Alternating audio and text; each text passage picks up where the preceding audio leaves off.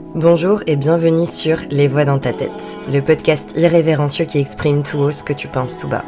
Moi c'est Mathilde, coach de vie spécialisée état d'esprit et au travers de ma chaîne, je te partage mes réflexions, mon histoire pour que tu puisses mieux te comprendre et t'autoriser à être pleinement toi.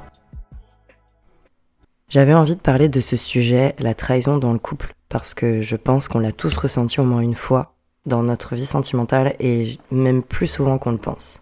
Et avant de rentrer dans les détails de tout ça, dans les prochaines minutes, sache que tu ne ressens ça uniquement parce que tu as déjà cette blessure en toi. Et ça, c'est important de le garder en tête. Elle fait partie des cinq blessures de l'âme, donc je sais pas si tu en as déjà entendu parler.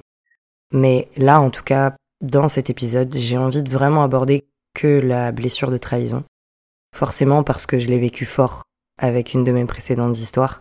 Et je sais pas, j'avais j'ai reçu l'information comme quoi il fallait que je te partage uniquement cet épisode-là. Y a rien de pire que quand la personne qu'on aime réactive nos blessures, pas vrai? En fait, n'est-elle pas censée nous aimer et prendre soin de nous, tu vois? Donc pourquoi on a mal comme ça? Pourquoi pardonner c'est difficile? Pourquoi quand on reste c'est avec rancœur et quand on part c'est avec animosité? Et tu vois, c'est ça. C'est exactement ça que j'ai envie d'aborder avec toi dans cet épisode. Donc, pour te remettre un peu le contexte, avant d'étudier la spiritualité, dont les blessures de l'âme, j'étais comme la plupart des gens. C'est-à-dire que j'avais mal donc je me victimisais. Je réagissais et j'activais mon instinct de survie, c'est-à-dire soit je fuyais, soit j'attaquais. Ça, c'était avant. Même si mon instinct de survie n'a pas bougé, aujourd'hui j'ai quand même une appréhension différente des choses. Donc avant que je comprenne, que je comprenne en fait que les gens ne pouvaient m'atteindre qu'à hauteur de ce que j'avais déjà de blessé en moi. Et je répète ce que je t'ai dit en intro, c'est la base vraiment de tout en fait. Tu sais, c'est ce truc qu'on a entendu quand on était plus jeune, appuyer là où ça fait mal. Bah c'est exactement ça. Et cette phrase, je l'ai tellement entendue, sans jamais me dire qu'il y avait quelque chose derrière. Sans jamais me dire que, bah non, c'est pas une fatalité en fait. C'est pas normal de se sentir blessé. C'est pas normal de se sentir touché par les gens qu'on aime. Ça vient d'où, en fait? Du coup, depuis, terminé. Je travaille chaque jour pour reprendre mon pouvoir. C'est, ce sont mes blessures, oui, mais du coup ma responsabilité. Par contre, j'avoue, je choisis mieux les gens que je fréquente. Bon, ça va de soi, tu me diras. En gros, j'ai envie de te raconter l'épisode amoureux qui m'a donné le déclic. Et qui m'a vraiment fait prendre dans la figure, de plein fouet, ce truc-là dont je te parle de tu peux être atteint uniquement des blessures que tu as déjà en toi. Donc, avant de commencer à te parler de tout ça, tu vas peut-être être un peu perdu ou même que toi ça va potentiellement faire écho à d'autres blessures. Donc, juste pour faire un petit rappel, les blessures de l'âme, tu sais, il y en a cinq. Le rejet, l'abandon, l'humiliation, l'injustice et la trahison. Et en fait, elles sont toutes plus ou moins connectées, c'est-à-dire que on les a tous et toutes en nous. Ça, c'est, tu peux essayer de lutter contre ça, mais c'est comme ça. Et après, on en a certaines qui sont plus à vif que d'autres. Et en l'occurrence, dans certaines situations de vie, elles peuvent se réactiver. Ou pas. Donc garde-les en tête, parce que potentiellement, toi, ça peut t'activer. L'une ou l'autre. Et tu verras que on ressent tous les mêmes choses de façon différente. Et comme d'habitude, c'est ok. Zéro jugement. Donc, si je reviens un petit peu sur ma vie amoureuse, je peux dire que franchement, j'ai eu la chance de vivre des, des relations relativement tranquilles jusqu'à mes 24 ans dans le sens où, bien sûr, j'ai eu des râteaux, j'ai eu des cœurs brisés, euh, j'ai eu des déceptions, des désillusions, des complexes, des, enfin, je veux dire, voilà, une vie d'ado et de jeune femme normale. Mais j'ai pas eu de mélodrame, j'ai pas eu de grosses crises, de grosses blessures qui s'étaient réactivées. Mais bon, finalement, quand je retrace ma vie depuis 5 ans, c'était un petit peu la logique des choses, où j'ai enchaîné mise à l'épreuve sur mise à l'épreuve qui m'ont fait grandir, hein, bien évidemment, mais c'était évident que ma vie amoureuse allait être en miroir de tout ça. Donc, si t'as suivi un peu mes épisodes précédents, tu sais que j'ai vécu ce qui aurait dû être ma plus grande histoire d'amour. Et c'est celle aussi qui a réactivé très violemment toutes mes blessures. Et tu vois, c'est marrant, hein, j'ai même cru qu'on était dans un processus de flamme jumelle, tant c'était violent à l'intérieur de moi. Mais en fait, pas du tout. Bien souvent, on a tendance à penser, à justifier plutôt, la toxicité d'une relation en disant bah c'est ma flamme jumelle en fait, c'est l'autre partie de mon âme et c'est pour ça que c'est aussi difficile dans la relation, mais pas du tout. Donc c'est ce qui a fait que j'ai mis beaucoup trop longtemps à me sortir de cette relation parce que je m'attachais un peu à cette idée-là. Bref, peut-être que j'en parlerai dans un autre épisode. En gros, pour te la faire courte, on passait un énième passage à vide avec mon mec à l'époque. Donc passage à vide qui lui a valu de rencontrer quelqu'un. Voilà. pour mettre les pieds dans le plat direct.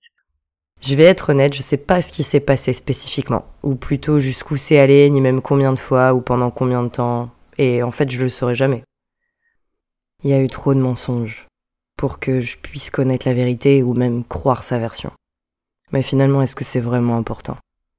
On croit, évidemment, que de savoir ce qui s'est passé dans les détails, ça va nous aider à gérer ce mal qu'on a en nous, tu vois. Mais en fait, c'est juste une illusion. C'est un besoin de contrôle qui vient de notre instinct de survie, encore une fois, parce que de connaître les tenants et les aboutissants ne m'aurait pas aidé à passer ça, en fait. De savoir combien de fois ils l'ont fait, à quel moment ça s'est passé, dans quel contexte. En fait, limite, ça m'aurait fait encore plus mal, je pense. Mais après, c'est sûr qu'on on, s'enferme dans cette idée que si on sait pas, c'est encore pire, on rumine. Mais c'est vraiment juste une illusion. Pour l'avoir vécu, en fait, je me rends compte que non, D'avoir les détails, ça n'amoindrit pas ta peine. Ça rassure juste ton ego, c'est tout. Et ce ça là dont je parle, tu vois, et ce ça entre guillemets, c'est ce truc là que je veux aborder avec toi. Je le vivais, tu vois, c'est j'étais là putain mon mec me trompe. Et j'ai été traversée par beaucoup d'émotions et de sentiments, notamment le rejet. Euh, d'abord, c'est la première blessure qui m'a qui m'a vraiment activé violemment. Et ça m'a valu de rester trois jours en boule dans mon lit, tellement c'était violent pour moi. J'avais jamais vécu un truc pareil. C'est difficile de te parler de tout ça parce que je veux absolument pas me faire passer pour la victime et lui pour le méchant parce que c'est pas le cas.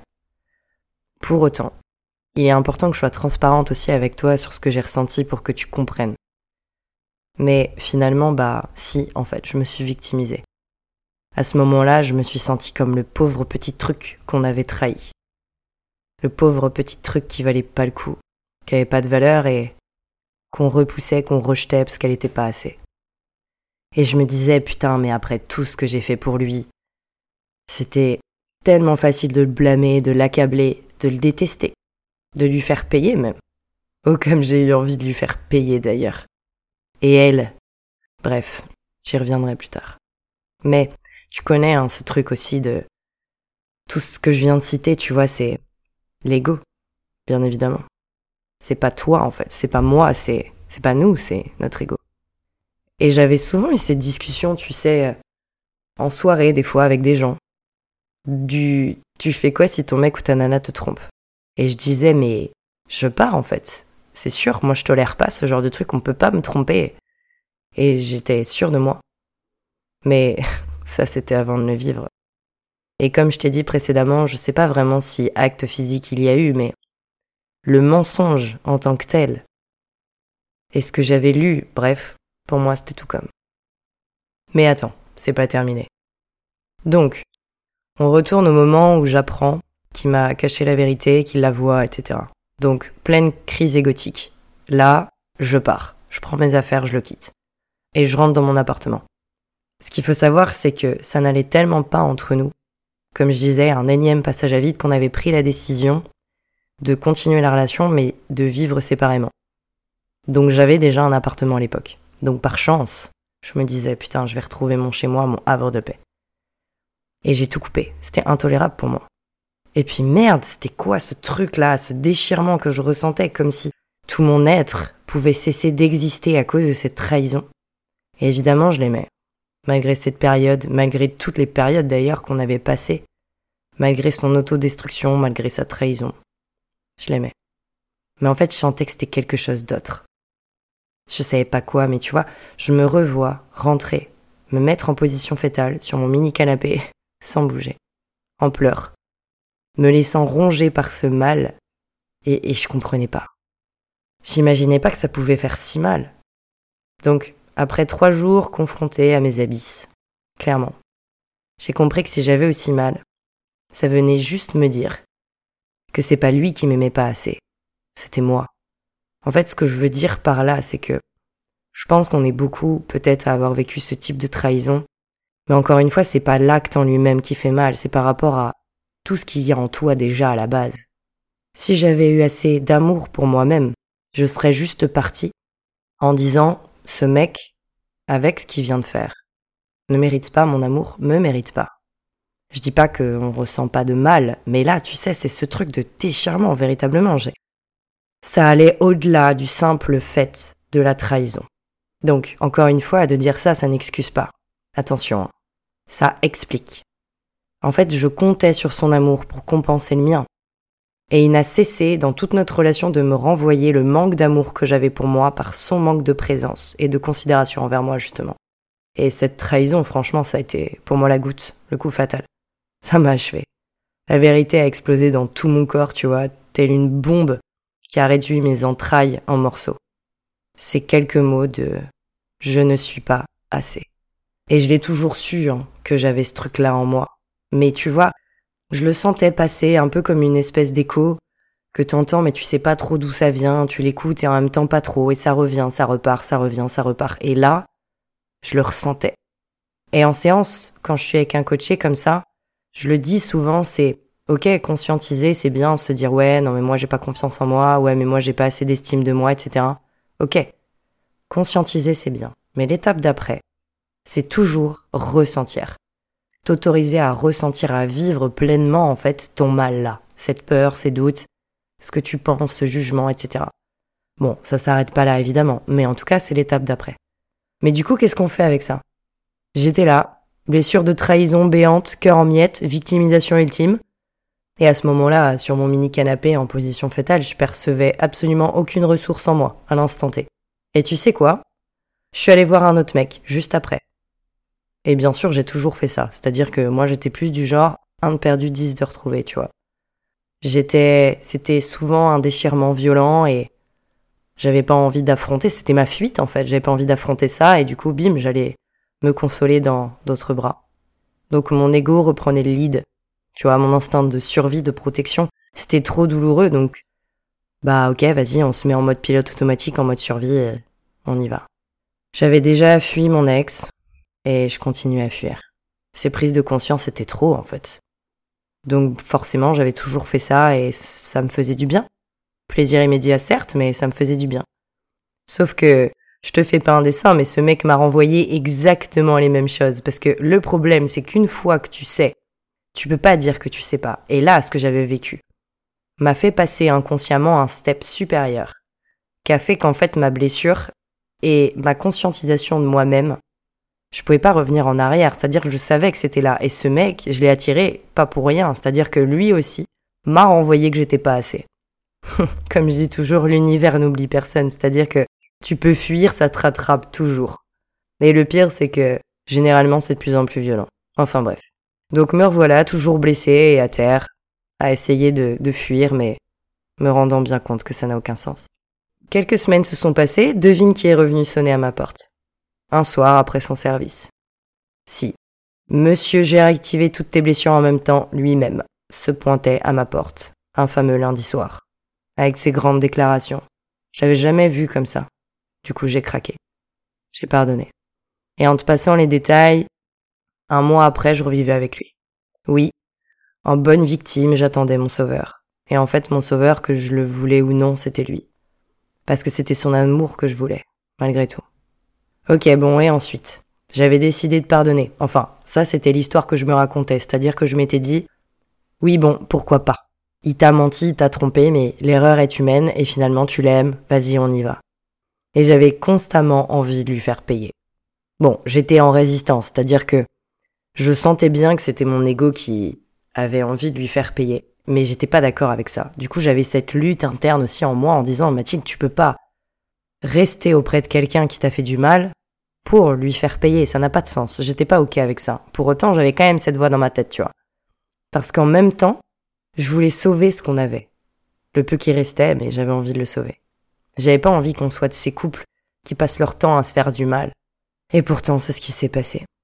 C'est-à-dire que quand on s'est remis ensemble, je pense que ça a été les pires mois de notre relation. Par chance, j'étais coachée à l'époque.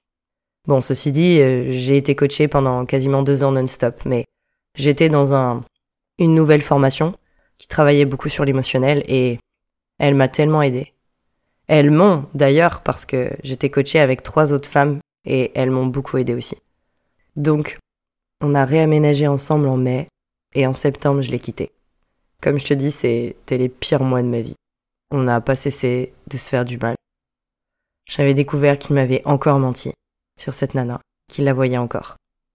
Et d'ailleurs, j'ai beaucoup de gratitude pour ce qui s'est passé parce que, comme quoi, la vérité finit toujours par se savoir.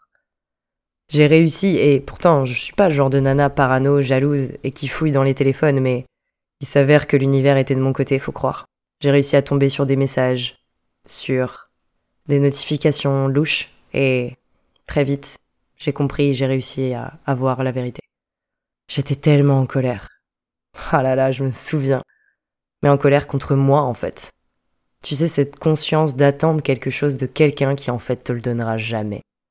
Mais je me sentais coincée, je me suis dit, mais si je le quitte encore, je vais, je vais reproduire mes schémas, je vais fuir, refusant de me confronter encore à ces mots, tu vois, ces blessures. Et en même temps, si je restais, j'allais cultiver des attentes, des fantasmes, que je savais pertinemment qu'ils n'arriveraient pas. Et ça m'a rendu dingue, je te jure, j'étais là, ok, qu'est-ce que je fais?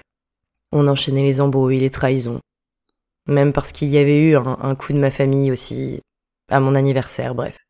Je lui faisais du mal aussi, malgré moi, dans mon inconscient, mais par rapport à ses blessures à lui, je sais que je lui ai fait du mal. En tout cas, je lui ai pas fait de cadeau. Même si j'ai toujours essayé de nous protéger tous les deux et notre couple, je pense qu'à la fin, dans tous les cas, je pense que dans ce type de situation, il n'y en a aucun des deux qui peut montrer patte blanche. Donc le fin mot de l'histoire a été des plus apaisés pour moi, paradoxalement. Je me souviens, je me suis réveillée un dimanche matin et j'ai su. J'ai su que c'était terminé. Je l'ai quitté. Et lui, il a essayé de résister. C'était marrant parce que on s'est pourri la vie pendant des mois, enfin de ma perception en tout cas, et pourtant, il a essayé de me retenir. Bon, maladroitement comme d'habitude, hein. c'est-à-dire que il a essayé de me faire culpabiliser et de me dire que moi aussi, j'avais fait des choses de mal et que il allait changer, tout ça, tout ça. Sauf que j'avais repris mon pouvoir. C'est-à-dire que moi et mon manque d'estime de moi, bah, on est partis ensemble, on a pris nos valises et on s'est barré. Et je ressentais pas du tout la même chose en moi par rapport à la dernière fois. J'étais pas en réaction, tu vois. J'étais pas victime de mes émotions. Là, il pouvait pas m'atteindre, en fait. Bien sûr que j'avais peur, bien sûr que j'étais toujours blessée, et bien sûr que je sentais mes démons, je les entendais. Il y a plein de choses qui se sont passées ensuite en plus dans ma vie. Ça a été le bordel. Mais c'était une vraie fin. Le commencement de la quête de l'amour de moi, justement, en fait. Et au travers de mon histoire, je veux te partager le fait de mettre en conscience tout ça. Dans ce genre de situation, ce sentiment de trahison, d'injustice, bref, quelle que soit la blessure que réactive en fait l'être que tu aimes, elles sont toutes légitimes déjà. Ça c'est important de dire qu'il n'y a pas de niveau, il n'y a pas de gens qui sont plus légitimes pour souffrir que d'autres et que, comme tout mal, ça va activer ton instinct de survie. C'est pas mal ou c'est pas bien, ça sert à rien de mettre à jugement. Mais par la fuite ou l'attaque, c'est-à-dire les mécanismes de ton instinct de survie, on résout rien. On croit, oui. On peut le croire longtemps même, mais en fait c'est faux. C'est une illusion. Ton ego contrôlant d'attaquant te fera croire que t'as le lead. Mais quand il s'agit d'ego, c'est juste lui qui contrôle et qui laisse le pouvoir aux autres en faisant ça. C'est toujours délicat quand il s'agit d'amour parce que ça fait encore plus mal. Mais comprends que ton mal t'appartient. C'est pas les personnes que tu aimes qui font ça pour te faire du mal. Ça vient te montrer ce qui est blessé en toi. Et si tu choisis de partir ou de rester. Parce que t'arrives à un niveau où tu sens que une décision doit être prise. Fais-le en conscience. Si tu pars pour fuir, dans ce cas, dis-toi que c'est reculer pour mieux sauter, sinon ça viendra te rattraper encore plus violemment. Et si tu restes avec ton ou ta partenaire, dans ce cas, c'est pour pardonner profondément et sincèrement, et grandir ensemble, comprendre ce qui vient de se passer. Sinon, tu vas construire une relation de couple basée sur un combat d'ego. Si cet épisode t'a plu, n'hésite pas à partager autour de toi et à me mettre 5 étoiles. En attendant, prends soin de toi surtout.